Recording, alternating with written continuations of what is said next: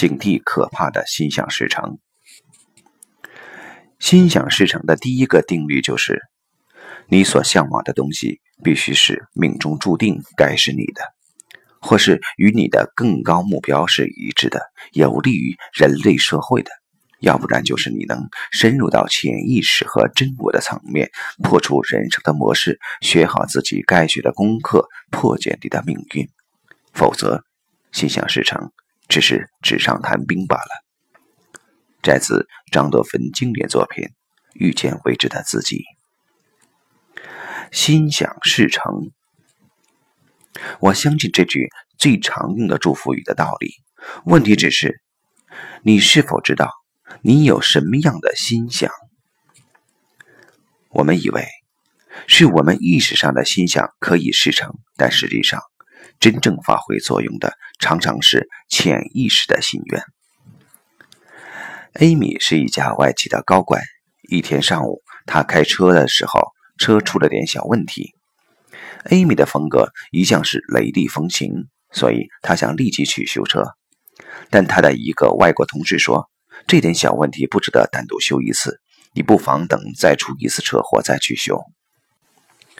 他觉得外国同事说的有道理，但他心里总有百爪挠心的感觉，好像心里总有一种冲动，恨不得按照自己一贯的习惯立即去修车。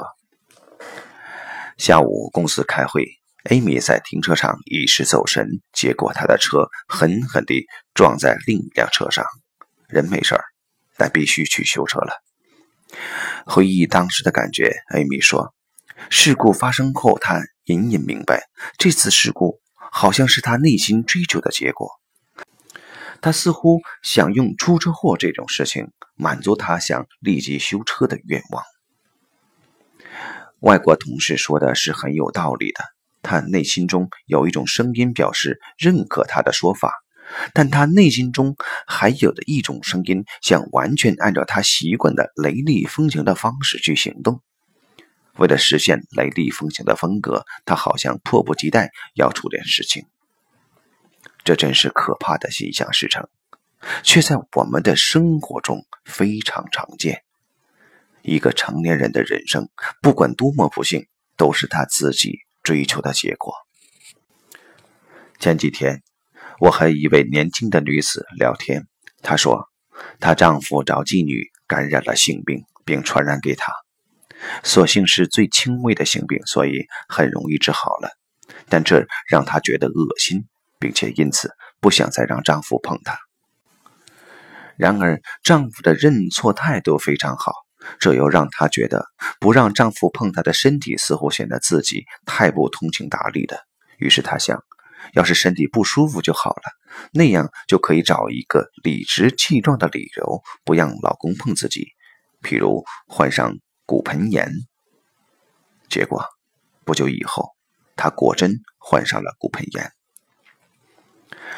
台湾作家张德芬曾对我说：“他一直都有强大的心想事成的能力，自己现在的美好人生都是心想事成的结果。”心想事成，让他有个幸福的家庭，但他也有些可怕的心想事成。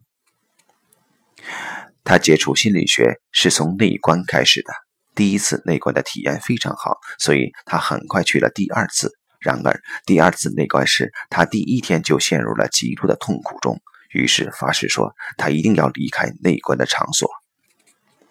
内观的场所不得随便离开。这是做内观的人和内观场所管理者签订的一份协议。那么，怎么才能实现离开的心想呢？张德芬说：“第二天他肚子疼得不得了，不得不去医院，而且检查时医生说，如果再晚一点送到，他的肠胃可能会穿孔，那就会导致非常可怕的结果。”对此，张德芬的解释是。他有了我要离开的愿望，但这个愿望通过正常的途径不能实现，所以为了实现这个愿望，他的潜意识驱使身体陷入了非常危险的境况中。